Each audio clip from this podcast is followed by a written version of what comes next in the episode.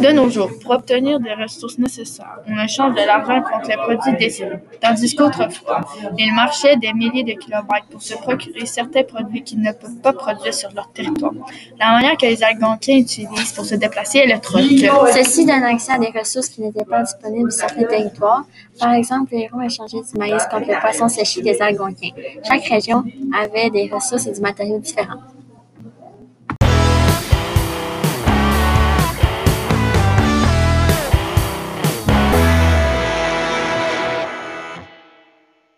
Où se rencontrent les nations? Les nations se rencontrent sur des lieux très fréquentés où des groupes d'Autochtones échangent des produits aux confluents de l'Outaouais et du Saint-Laurent, à Tadoussac et à Red Bay.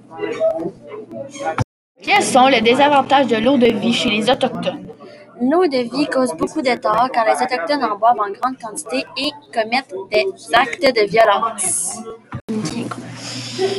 Pourquoi le troc est-il important pour les Algonquiens? Le troc est important parce qu'il leur permet d'obtenir des produits qu'ils ne peuvent pas produire sur leur territoire. Comment les nations font-elles pour s'orienter lors des échanges? Afin de s'orienter, ils regardaient les éléments de la nature comme la mousse sur les arbres, le vent et les étoiles. Quel est le meilleur moment pour faire des échanges? Pendant l'été, c'était plus facile de se déplacer. Donc, en bref, le troc est la manière la plus utilisée pour les Algonquins et même encore aujourd'hui.